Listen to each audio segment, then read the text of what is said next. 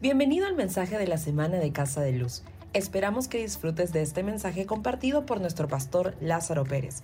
Te invitamos a visitar nuestra página web casadeluz.church, donde podrás obtener mayor información sobre nuestra iglesia y acceder a otros recursos. Quiero hablar acerca de decisiones. Decisiones. Diga conmigo decisiones. ¿De qué forma debemos tomar decisiones? Algo muy importante en la vida de hijos de Dios.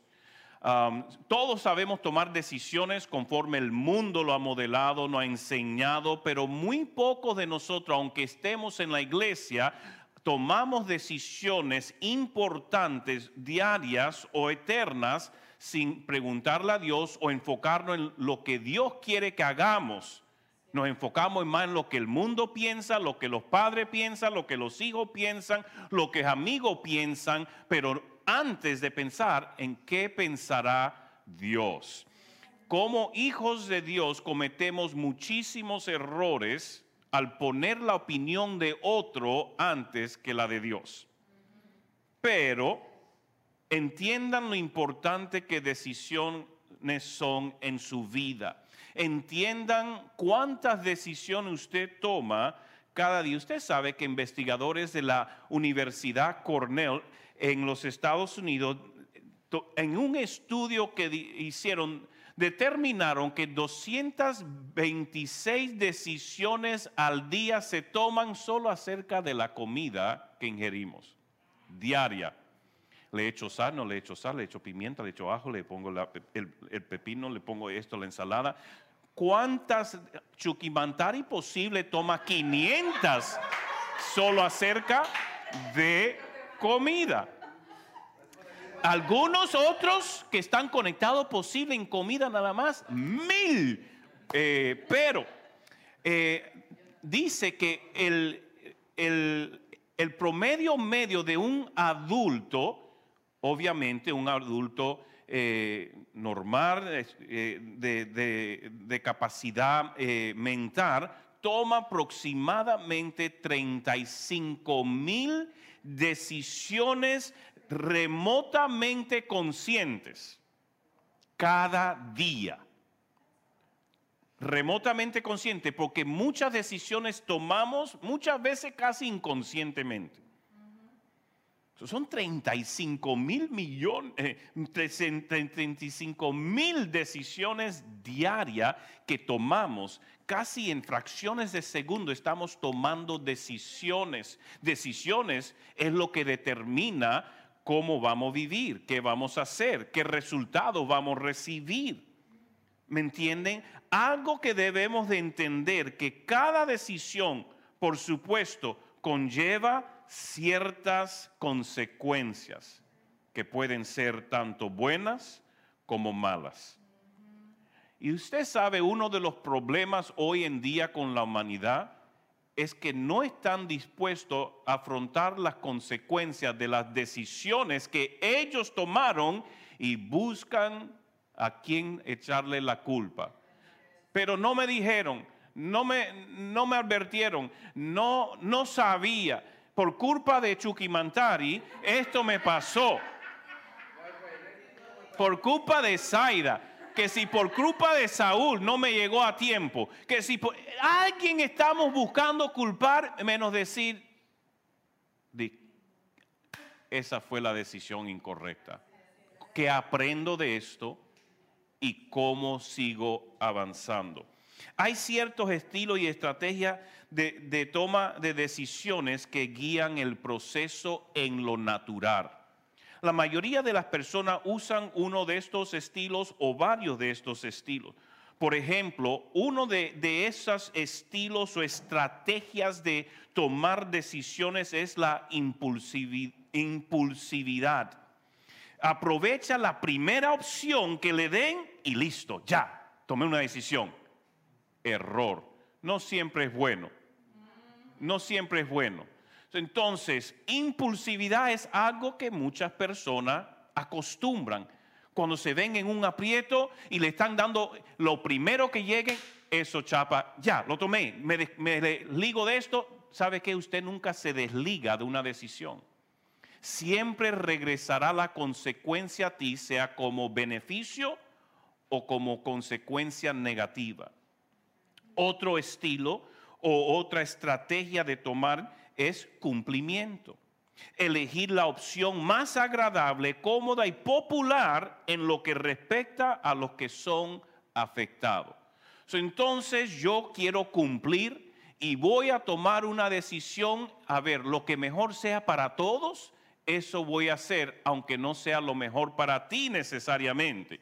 So, yo hago una decisión porque mis tres hijos querían ver una película. Ah, ok, pues voy a tomar la decisión de ver esa película, pero esa película a lo mejor no es correcta, abre puertas, está lleno de demonios esa película y usted dice, bueno, porque todos mis hijos quieren, entonces debo de hacer lo que ellos quieren. No, no debe ser solo por cumplir. Aunque a veces tiene su lugar porque en familia debe haber un consenso en varias cosas, pero no en todo. Otro estilo, estrategia es delegar, no tomar la decisión usted mismo, sino dejar que en las manos de otras personas en que usted confía, porque usted no quiere tomar la decisión. Amor, ¿qué quieres comer? Ah, no sé, tú escoge. Vamos a chifa. No, no quiero chifa. Carne, no, no quiero carne. Pollo, no, no quiero pollo. Entonces, quiere delegar, toma tú la decisión, pero ¿cuánto han experimentado eso? ¿O soy el único? Soy el, eso pasa. Eso pasa en cualquier núcleo familiar. Le pregunta, ¿qué tú quieres? Yo no sé qué tú quieres. Yo no sé qué quieres tú, por eso te pregunto. Y dice, bueno, escoge tú. Ok, vamos a comer pollo. Ay, pero yo no quiero pollo. ¿Pescado? No, no quiero pescado. Entonces, ¿qué le dice? Entonces, ¿qué quieres comer? ¿Lechuga, ensalada? Ay, no, hoy no. Entonces, ¿qué rayo quieres comer hoy? Porque estoy, se me están acabando las opciones. Mire, nunca delegue la decisión que usted debe de tomar personalmente. Y nunca delegue una decisión si no está dispuesto a afrontar la consecuencia de la decisión que se tome. Porque si la persona a quien usted se lo delegó escogió algo que dio un mal resultado, tú no puedes decir por tu culpa. Por tu culpa ahora estamos en esta situación. Tú elegiste mal. No, el que primero eligió fuiste tú en confiárselo a una persona no capacitada para esa decisión. Otra estrategia es evitar o desviar. Evitar o ignorar decisiones en un esfuerzo por evitar la responsabilidad por su impacto o simplemente evitar que lo abrumen. Ay, es mucho para mí, no quiero tomar la decisión. Tómalo tú.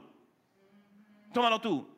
Muy mal. Cuando es tu decisión a tomar, tú no puedes delegar esa decisión a otros solo porque te estás abrumando. No, es un tiempo para recibir consejo, escuchar consejo sabio. Por ejemplo, si tú estás casado teniendo un problema matrimonial, tienes que tomar una decisión, ¿ok?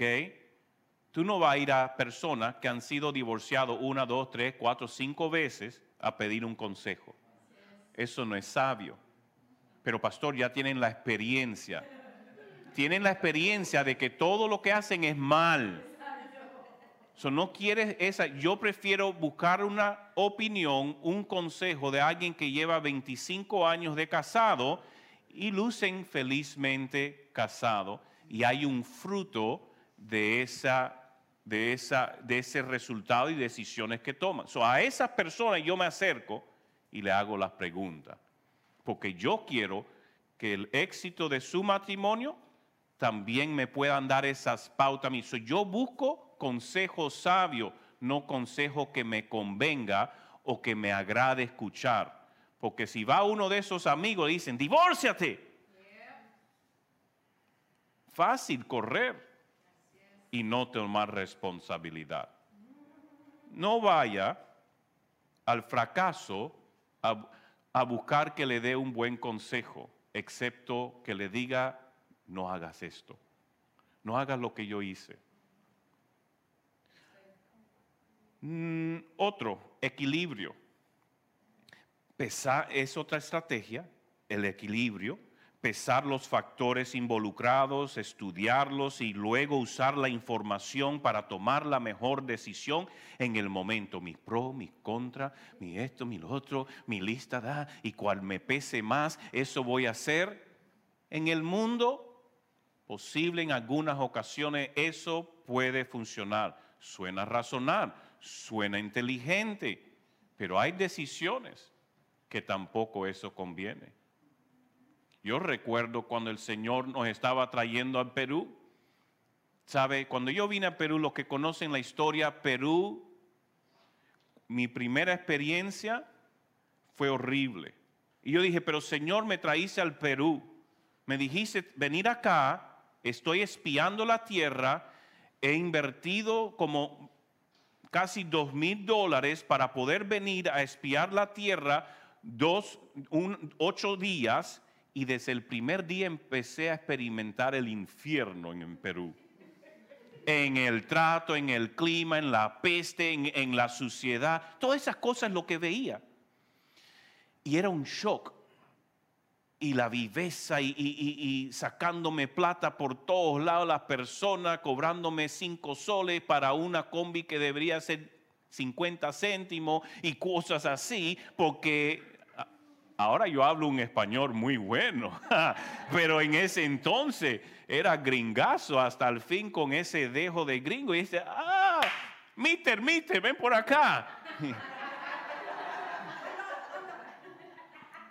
un dólar, un dólar. Yo creía que el sol era lo que... No, un dólar, un dólar. ok, so el, el, equilibrio de saliendo de esta experiencia en Perú, que yo digo, Señor, tú no estás en Perú nos fuimos directo a Jamaica, donde fuimos invitados a ministrar y predicar. Y yo estaba buscando la guianza del Espíritu Santo. Tú me estás abriendo puertas. Yo siento que me dijiste de ir a espiar a Perú. So, yo ya tenía un, un, un, viaje a Jamaica programado y lo conectamos con la pastora. Fuimos directo a Jamaica, Jamaica, paraíso hermoso en el Caribe, de donde somos, eh, soy yo, y, y, que es la Florida, y ahí el sol afuera. Estábamos en las montañas, las personas receptivas, un poderoso tiempo de administración. Veinte familias dijeron: Sabemos que estás buscando establecer una iglesia, que estás buscando donde Dios está enviando. Si tú vienes para acá, tenemos 20 familias de buena afluencia en Jamaica, posible de los mejores afluentes de Jamaica, y tú serás su pastor. Ven para Jamaica. Señor, me has hablado, me has confirmado, es Jamaica. ¿Qué es lo que hago como todo ser humano muy razonable, muy sabio? ¿Qué hice? Fui a la casa, amor, tenemos que poner la lista y equilibrarla. Los pros y los contras. Perú, Jamaica, peste, sucio, maltrato, viveza, todo esto. Pero Dios me dijo espiarla. Aquí Jamaica, hermoso, playas, oh, cerros verdes, eh, eh, eh, no hay peste, solo a una hora y media de Miami, donde está mi mamá, la familia, todo el mundo está ahí. Señor, esto está sonando muy bien. Señor, ¿cuáles son los contras? No veo ninguno. Mientras aquí toda la peste, todo eso. ¿Y cuál es lo bueno? Bueno, Señor, creo que me dijiste venir al Perú. Porque cuando uno ya le empieza a chocar en el equilibrio de lo que jala la carne, hasta empieza a dudar si Dios le dijo. Porque hay cosas que sí, eso es bueno, pero más importante es la voz de Dios. Porque el diablo usa el equilibrio para desviarte del camino de Dios. Nunca metas razonamiento donde tienes que caminar por fe. No hay forma. Jesús, el reino de Dios en esta tierra es completamente opuesto a lo que el mundo te enseña. En el reino de Dios dice, si quieres vivir, tienes que morir. Si quieres recibir, tienes que dar. mm, escuchan, es al revés. Dice, si quieres ser primero, tienes que ser último. Si quieres liderar, tienes que servir. El reino de Dios es opuesto al razonamiento humano de este mundo que has adoptado por la perversidad de la humanidad por miles de años. Por lo tanto, por muy bien que suenen toda esta estrategia, y todavía me queda una última, que es priorizar y reflexionar, que es poner la mayor energía, pensamiento y esfuerzo en aquellas decisiones que tendrán el mayor impacto. yo, como todo buen hijo de Dios, hice mi lista pro y contras. Yo fui a mi pastor con todo lo que había podido escribir pro, contra, pro, contra. Y se lo digo al pastor, él me mira, hace así. Y dice, ¿y qué te dice Dios?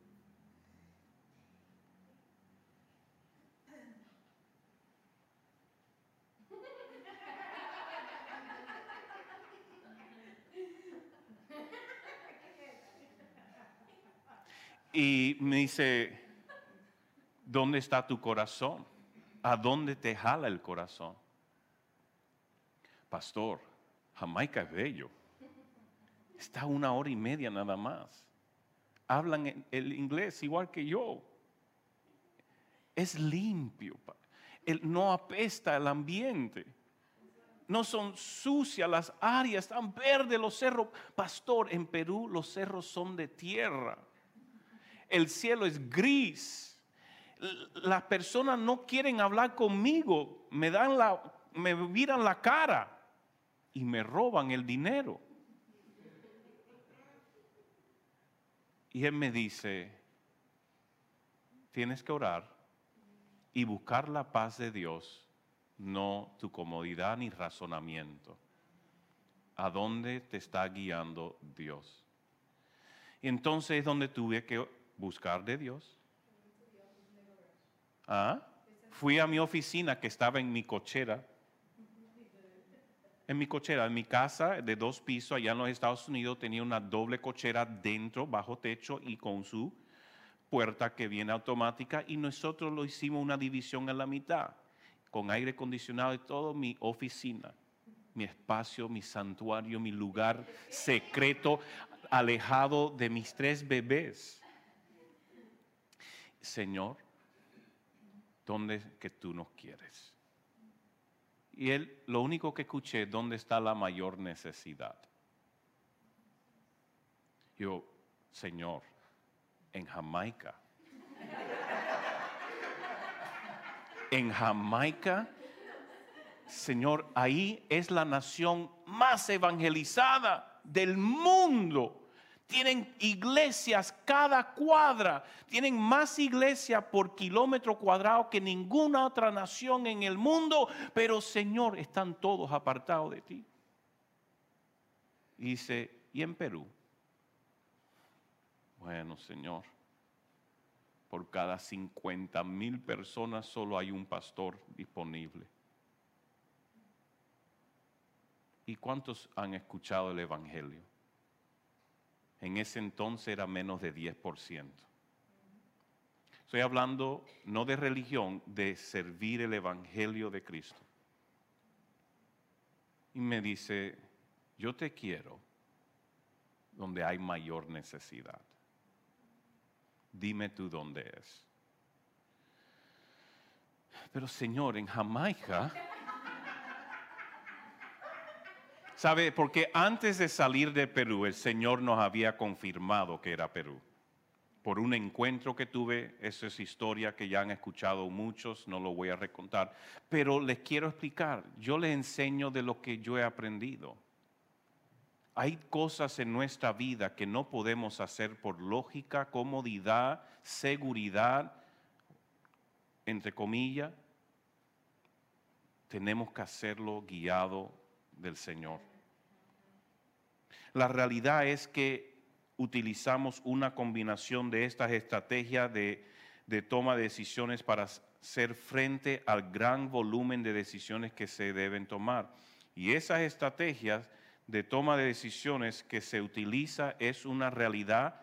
La primera, en realidad, la estrategia que uso es la primera decisión que tomo en a tomar la decisión. Pero como hijos de Dios, ¿cómo debemos tomar decisiones importantes en nuestra vida? Normalmente tenemos, tendemos a hacerlo desde una plataforma de amor y confianza o de temor. Cuando enfrentamos una decisión grande, normalmente como hijo de Dios, o vamos a tomar una decisión desde una plataforma de amor y confianza en Dios, o lo vamos a tomar desde una plataforma de temor y ahí implementamos todas las otras estrategias, menos la estrategia más importante que dijo Dios. Nuestra guía debe siempre ser Mateo 6, 33 y 34. Buscar primeramente el reino de Dios y su justicia y todas estas cosas que os, serán añadidas. Si leen el preludio a ese versículo, ¿qué vas a vestir? ¿Qué va a comer? ¿Dónde va a vestir? Todo lo que nos preocupa. Que si tengo trabajo, no tengo trabajo, no tengo dinero, si tengo dinero, si voy aquí, si voy allá, si vivo aquí, si vivo allá, cómo voy a hacer, cómo voy a criar a mis hijos, qué universidad van a ir, qué colegio van a ir. Todas estas decisiones, todo eso eso viene por añadidura. Cuando buscas primeramente el reino de Dios. Y dice, así que no angustiáis por el día de mañana, porque el día de mañana traerá su propia preocupación. Basta a cada día su propio mar. ¿Cuál es la indicación? Más buscar primeramente el reino de Dios. Esto suena bonito. Y muchos dicen amén y se conocen el versículo de memoria. Y lo saben hasta recitar, pero lo menos que sabemos hacer es vivirlo. Porque en la hora de la hora implementamos cualquier otra estrategia menos Dios primero. Y en la vida de un cristiano, si Dios no es primero, ya usted tomó la, la oportunidad, la decisión, la fuerza en sus propias manos y lo está haciendo en su propia habilidad. Después se quema, se cansa, se agobia, se abruma y dice, Dios, ¿dónde está? ¿Dónde me dejaste? no se trata de que suene bonito, conozca el versículo, sino de que de verdad trabajes en buscar primero y poner primero el reino de Dios y no buscar la añadidura primero. Muchos queremos buscar a Dios y creer que Dios está donde hay más dinero. O que Él está donde hay mejor posibilidad. O que Él está donde... No, cuando todo eso son distractores, si Él no te dijo, ve aquí, ve allá o ve acá. Debes de mantener, usted debe mantener este valor supremo del primero el reino como primero y eh, que sea Dios, debo mantener este valor supremo como primero y Dios cuida de lo demás. Lo repito, debo mantener este valor de buscar primeramente el reino de Dios y su justicia. Ese es el valor supremo de guía nuestra vida como primero y Dios cuida de lo demás en el momento que yo cambio mi apetito de reino, de que sea el reino de Dios primero, su justicia primero, su voluntad primero, y lo cambio a sus beneficios, la añadidura, que trabajo, comida, em, empleo, eh, ropa, mis hijos, todo esto, lo demás, cuando pongo sus beneficios primero que su reino, pierdo los dos. Pierdo el reino y pierdo los beneficios.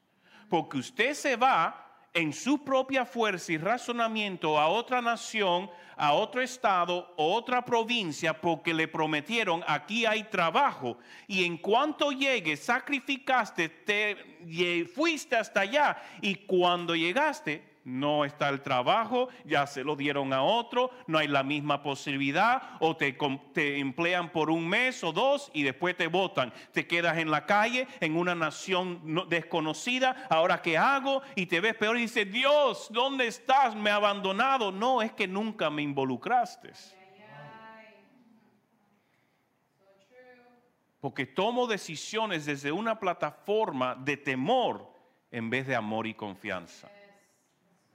Según de Timoteo dice, por eso, primera, según de Timoteo 1, 6 al 7 dice, por esto te aconsejo que avives el fuego del don de Dios que está en ti por la imposición de mis manos, porque no nos ha dado Dios espíritu de cobardía, en otras traducciones, de temor, sino de poder, de amor y dominio propio. Diga, cobardía, poder, eh, eh, no nos ha dado espíritu de cobardía, sino de poder, de amor y dominio propio. Di, no, no temor, sí poder, sí amor, sí dominio propio. Pero temor es uno de los impulsantes más grandes en cómo tomamos decisiones hoy. Tomo este trabajo porque este están a punto de votarme eh, me tengo que dejar de aquí porque si no, no aseguro acá. Yo recuerdo uno de los hijos espirituales de la casa tenía un trabajo y esta empresa tuvo una pérdida y tuvieron que empezar a despedir tres cuartas partes de sus empleados. Y este varón me viene, pastor, no sé qué hacer están despidiendo toda persona. Y digo, sé fiel, trabaja con excelencia, no tengas temor, tú eres hijo de Dios. Pastor, ¿cómo voy a hacer? Sé fiel, confía en el Señor, no tengas temor. Votaron la primera ola, despidieron, a él lo ascendieron venían los rumores de la otra ola y dice, pastor, en esta posible quedo porque no tengo título universitario.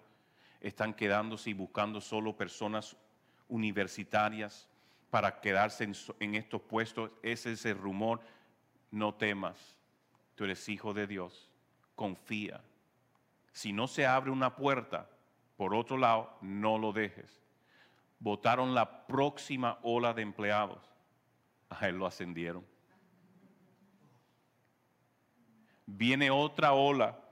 Es todo esto en, meses, en menos de un año.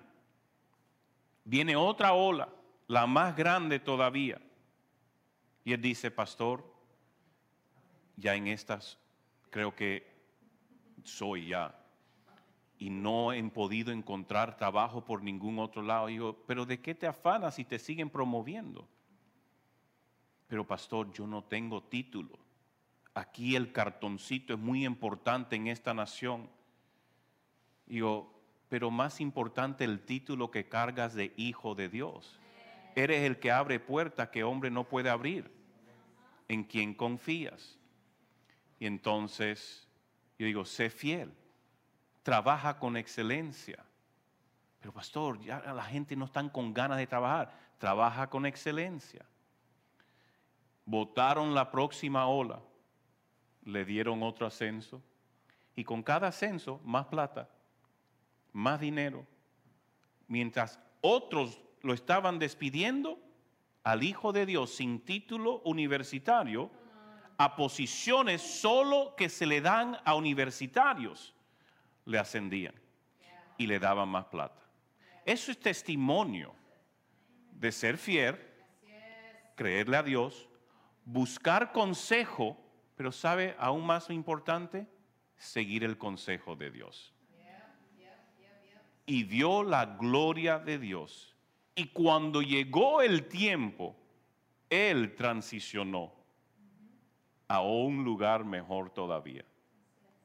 En su tiempo, no en el tiempo del enemigo.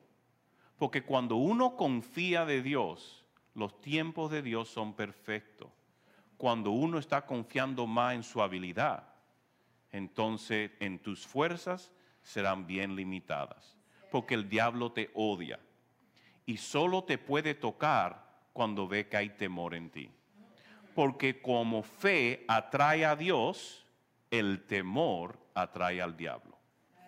Entonces, cuando mi base para tomar decisiones es temor, atraigo la atención del diablo. Gracias por su entusiasmo. Cuando yo tengo fe que Dios es mi Padre, mi sustento, que Él me prometió que yo voy a estar bien, que Él es responsable de darme la añadidura. Si yo le busco primero, si yo le soy fiel a Él, si yo pongo su justicia primero, Él cuidará de mí. Entonces esa fe atrae promoción, atrae ascenso, atrae incremento, porque fe atrae a Dios, mientras temor atrae al diablo. En 2 Timoteo, no temor Dios no nos dio temor, nos dio poder, nos dio dominio propio, pero nos dio amor. Y les quiero dejar, uff, ya se me fue el tiempo, le iba a dejar cinco cosas para eliminar el temor de nuestra vida, será en otra oportunidad. Porque se fue el tiempo, se fue el, se fue el tiempo, se fue el tiempo. Pero yo creo que quedan bien marcados. Como hijo de Dios, su decisión no es, bueno, pastor, es que esto, e, esta decisión la estoy tomando porque aquí no tengo trabajo y tengo que... ¿Qué te dijo Dios? ¿Dónde es que te quiere Dios? ¿Sabe? Algo que me está empezando a preocupar, a preocupar, son todas las personas que están deseando irse del Perú sin preguntarle a Dios. Pero pastor, es que están pasando cosas, está mala la cosa. ¿Qué dice Dios? Las cosas están mal, están de mal en peor. ¿Qué dice Dios? No es que allá voy a tener mejor oportunidad. ¿Quién te lo dijo? Ir a una nación, empezar de cero, no es fácil. Quiero, quiero aclararle algunas cosas. Ir a una nación, si no tienes familia, si no tienes recursos, si no tienes lo necesario para ir y estar en un lugar, en un albergue aunque sea, y asegurar a tu familia, no es fácil. Usted va a tener que trabajar de 16 a 20 horas cada día para sobrevivir los primeros años o año. De ahí poder levantarse. Si se enferma, ¿dónde va? si algo pasa, una emergencia, ¿dónde está su apoyo familiar? ¿Qué pasará con sus hijos si muere usted? De repentinamente. Estamos pensando tanto en el ahora que no vemos la foto grande. Y no le preguntamos a Dios. Usted se puede ir a la nación de la oportunidad y no tener ninguna. Porque Dios no le movió allá pastor, ore que mis hijos se vayan a estudiar al extranjero porque van a tener mayores oportunidades. ¿Qué dice Dios? Está confiando más en la oportunidad de un colegio que lo que Dios puede hacer. Yo quiero poder traer un poquito de orden. Esta semana alguien me llamó, pastor, estoy, ya he decidido, me voy a España o a los Estados Unidos. Me está informando. A su pastor ni le ha preguntado y lo que quiere es que le dé una referencia, ya que no tiene visa, para irse a los Estados Unidos y que lo puedan sponsor, ya que no tiene visa. Si no, su otra decisión iba a ser España. Razonamiento, en vez de, yo le pregunto, ¿y dónde te quiere Dios? Porque no es que me preguntó, me pidió el favor. En vez de, pastor, ¿qué piensas tú?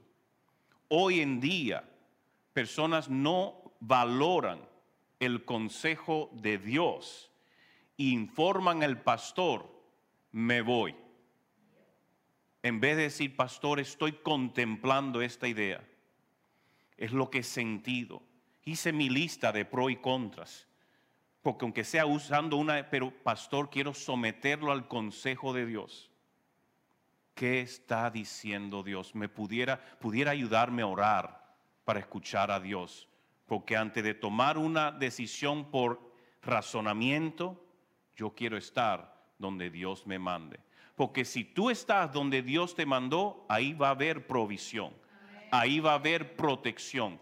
¿Te puede ir bien en otra nación? Claro que sí, porque en tus fuerzas puedes ganar al mundo. Pero ¿de qué te sirve ganar al mundo y perder tu alma? ¿De qué te sirve ir a una nación y ahora tener que trabajar 16 a 20 horas y perder tus hijos en las calles? Perder tu esposa porque ahora el vecino le dio más atención mientras tú te estabas matando trabajando para el bien de la familia, otro le estaba cuidando de otras formas. La atención. No seamos personas que tratamos de vivir por razonamiento, debemos de vivir por fe. ¿Qué está diciendo Dios? para que, ¿sabe qué? Si ese es el caso, y todos los padres quieren enviar a sus hijos al extranjero, porque van a tener mejor oportunidad, estudiar, el poder hacer una carrera, el que vaya no va a regresar. Entonces, ¿para qué estoy yo aquí con pastora? En ganar una nación para Cristo si no hay una próxima generación para mantenerla para Cristo con qué enfoque estás viviendo, con el de tu bolsillo o el de la eternidad. ¿Dónde está el pueblo que se levanta y dice, primero Dios y lo demás que venga es por añadidura de lo que Dios quiere que yo tenga aquí y yo no estoy buscando levantar mi castillo de polvo, que cuando yo me muera o venga el fuego, o venga la pandemia, o venga esta otra cosa, se acabó ese polvito que tú levantaste y tanto codiciabas y tu mundo se ha caído porque tu fe nunca estuvo en Dios.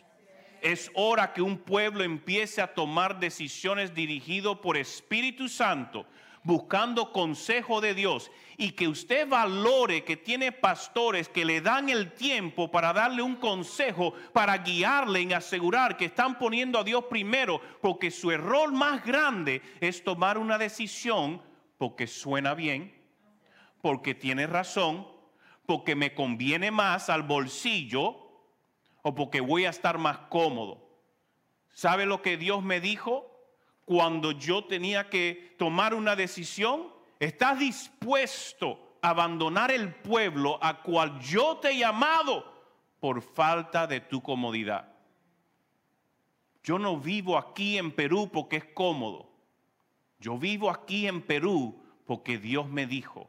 Y porque Dios me dijo, por eso es que nuestros hijos están bien. Nuestros hijos no se han preocupado que le falte pan, no le falta ropa, tienen cómo movilizarse, sus estudios han sido pagados, no por la iglesia, por si acaso que conste, sino porque Dios ha eh, provisto para pagar por sus estudios y asegurar que si nosotros nos preocupamos de su reino, de ponerle a Él primero, Él se preocupa por nuestras cosas.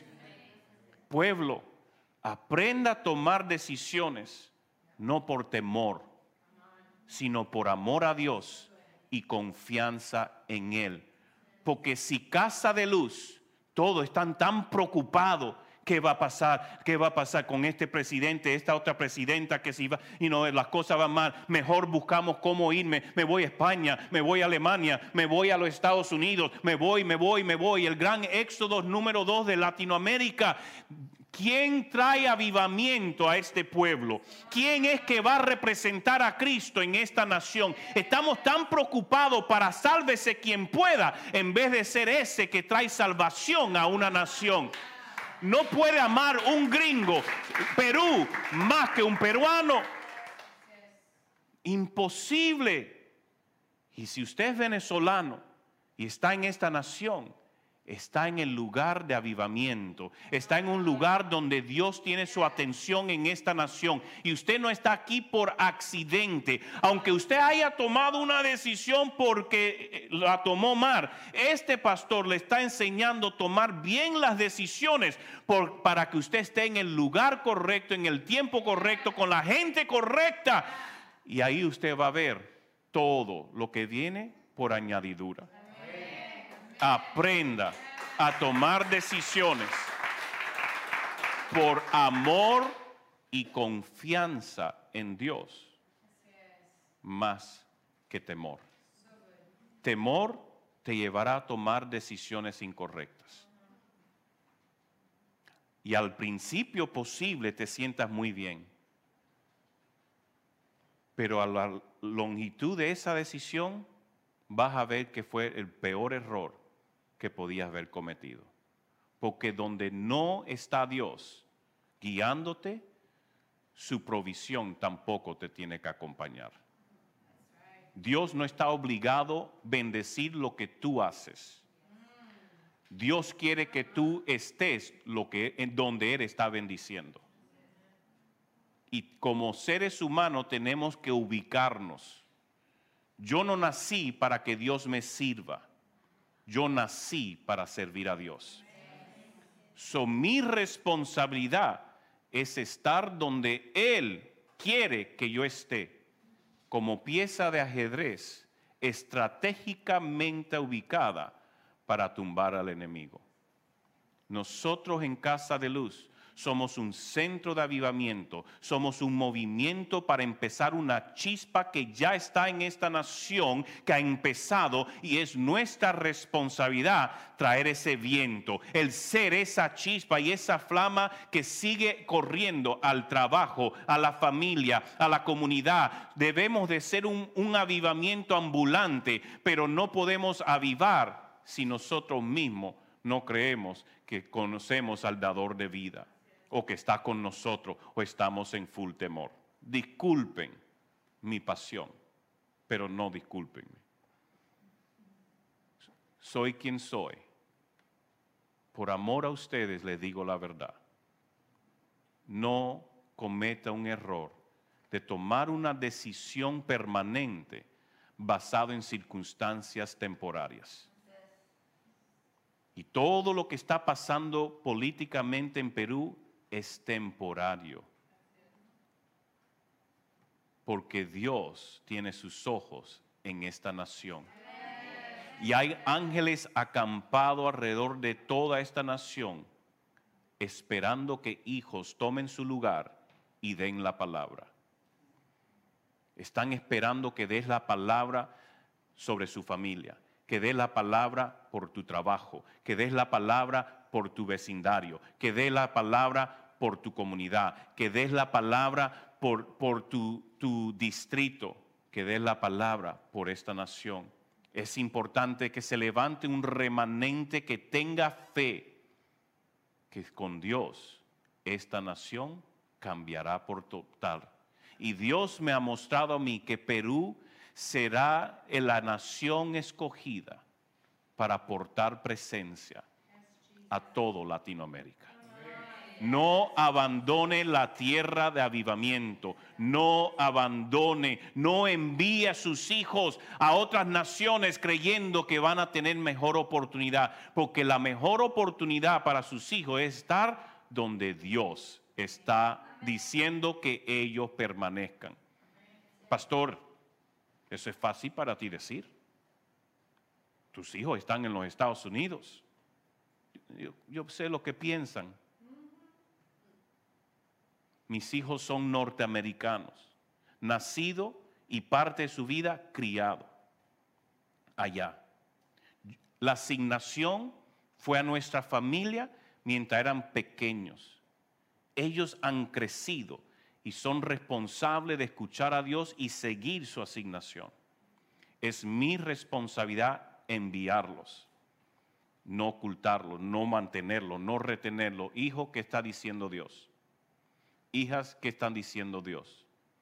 Y ellas tienen que escuchar a Dios. No obligue a sus hijos y manipule sus decisiones Porque es mejor para ti. Enséñale que es mejor para ellos escuchar a Dios y qué es lo que Dios quiere para ellos. No, es que en esta nación voy a tener mejor oportunidad para esta carrera. ¿Y para qué quieres esa carrera? Y se dice, no, porque ahí voy a tener mejores oportunidades. ¿Oportunidades de qué? Bueno, es, que voy a tener mejores oportunidades, tener, poder salir adelante, tener mejor e, economía, finanzas. Yo te voy a poder ayudar, mamá, papá, cuando yo esté ya haciendo mucha plata en mi carrera ya. ¿Y dónde está Dios? Ok, ganaste mucha plata, te ganaste el mundo, eres el, el, el capo de esa profesión. ¿Dónde está Dios? ¿Qué te mandó Dios a hacer? ¿Cómo lo estás usando para extender su reino? ¿Cómo lo estás haciendo para hacer una levadura y en vez de solo ganar dinero estás ganando almas? Porque usted no nació para ganar dinero. Posible ese sea una de las herramientas que Dios le dé. Pero dinero es una herramienta, no el, el fin. Es una herramienta. Y Dios no te confía mayor riquezas si no lo vas a usar para extender su reino. Si tú quieres riquezas, confíale que las riquezas no son dueño tuyo, sino que tú te apropias para darlas. Padre, gracias. Déjame parar.